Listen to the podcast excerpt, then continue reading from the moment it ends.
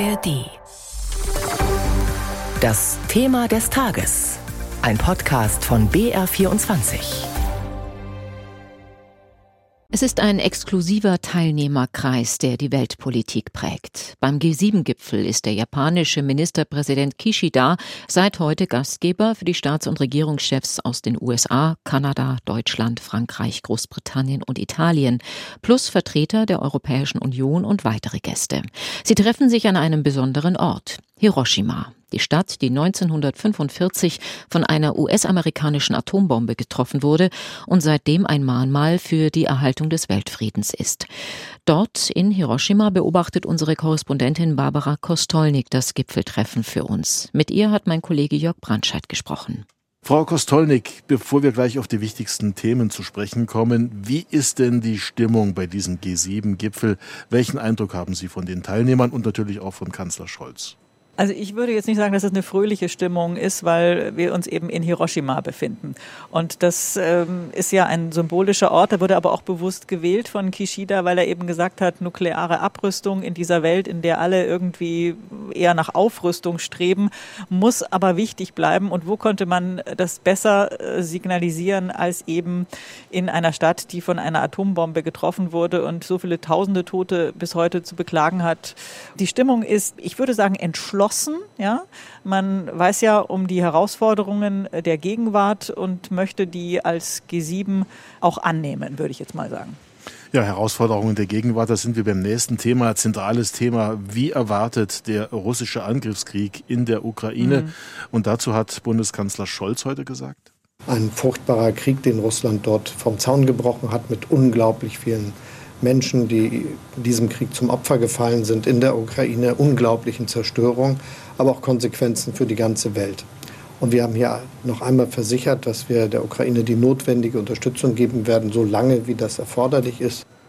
Frau Kostolnik, was haben die G7-Vertreter denn sonst noch besprochen mit Blick auf diesen Krieg?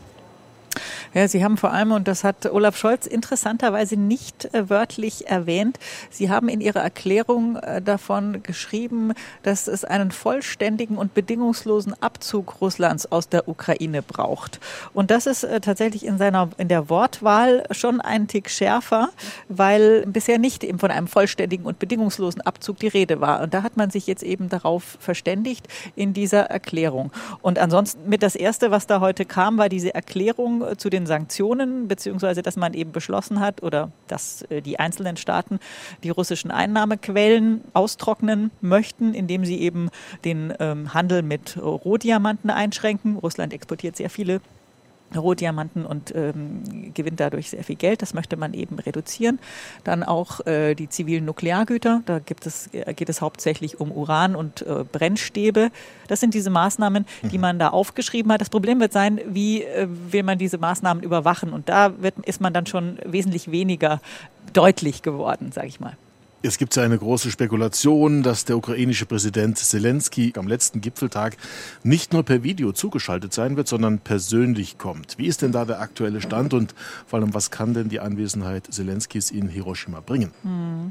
Dieses Gerücht wurde den ganzen Tag über gestreut und äh, zwischenzeitlich wieder zurückgenommen. Dann hat man erfahren, dass Zelensky in Jeddah, also beim Gipfel der Arabischen Liga, persönlich aufgetreten ist und das werten jetzt hier viele schon als Zeichen, dass er wohl auch dann weiter fliegt nach Hiroshima. Bestätigt ist, wie gesagt, noch nichts. Ich rechne aber schon damit, dass er kommt. Einfach auch, weil er diese Bühne nutzen äh, wollen wird.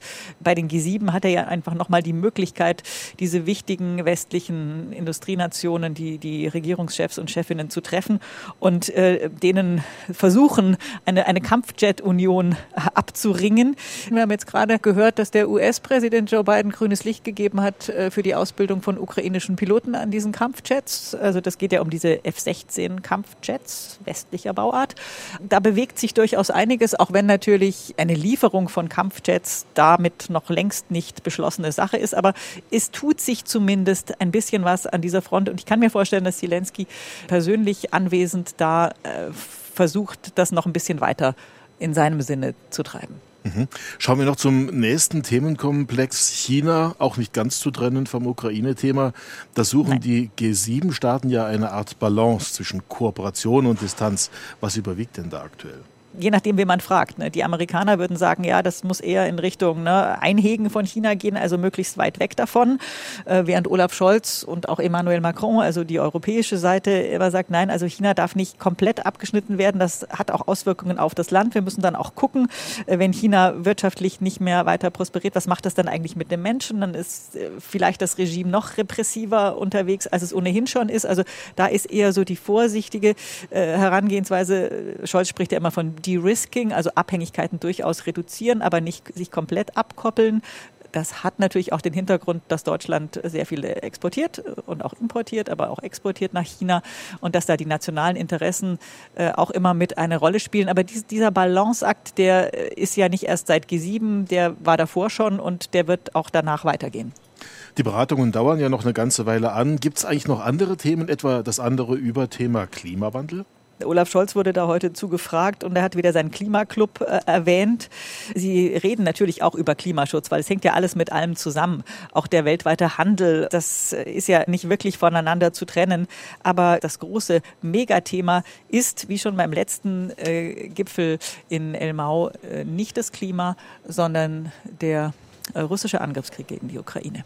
Einschätzungen waren das von Barbara Kostolnik, unserer Korrespondentin im mittlerweile nächtlichen Hiroshima. Der G7-Gipfel dort wird weltweit aufmerksam verfolgt. Sebastian König-Beck fasst die ersten Reaktionen darauf zusammen. Zum Auftakt der Gespräche in Japan haben sich mehrere Nichtregierungsorganisationen zu Wort gemeldet. Sie appellieren an die G7-Staaten, andere Krisen in der Welt nicht zu vergessen. Die Hilfsorganisation Oxfam teilte mit, ein Drittel der Menschheit habe nicht genug zu essen. Die reichen Nationen müssten einen Schuldenerlass für arme Länder beschließen. Von Save the Children heißt es, vor einem Jahr hätten die G7 beim Gipfeltreffen in Oberbayern mehr Hilfe versprochen.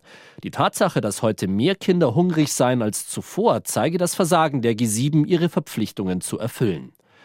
Die Entwicklungsorganisationen beklagen auch, dass verfügbare Haushaltsmittel nicht nur wegen der Hilfe an die Ukraine und ihre Flüchtlinge, sondern auch durch die Kosten für die Rüstungslieferungen an das Land knapp seien. Weitere Hilfen für die Ukraine, neue Sanktionen gegen Russland. Auf diesen Kurs der G7-Länder reagiert Moskau betont gelassen. Für Kreml-Chef Putin bewirken die westlichen Sanktionen, dass die russische Gesellschaft enger zusammenrückt. Auch die Pläne des Westens, den Verkauf russischer Diamanten einzuschränken, sieht der Kreml nicht als Problem. Der Weltmarkt sei reich an alternativen Verkaufswegen. Dass beim G7-Gipfel ausführlich über China gesprochen wird, das registriert die Regierung in Peking genau. Von dort heißt es, China bringe Gelegenheiten, keine Herausforderungen und schaffe Stabilität und keine Turbulenzen. Und so weist ein Sprecher des chinesischen Außenministeriums die Überlegungen der G7-Staaten zurück, dass man die Abhängigkeit von China verringern solle. Parallel stärkt das Land die Zusammenarbeit mit mehreren zentralasiatischen Staaten wie Kasachstan und Usbekistan.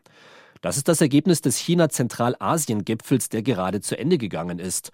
Einige Beobachter sehen das Treffen als Gegenveranstaltung zum G7-Gipfel.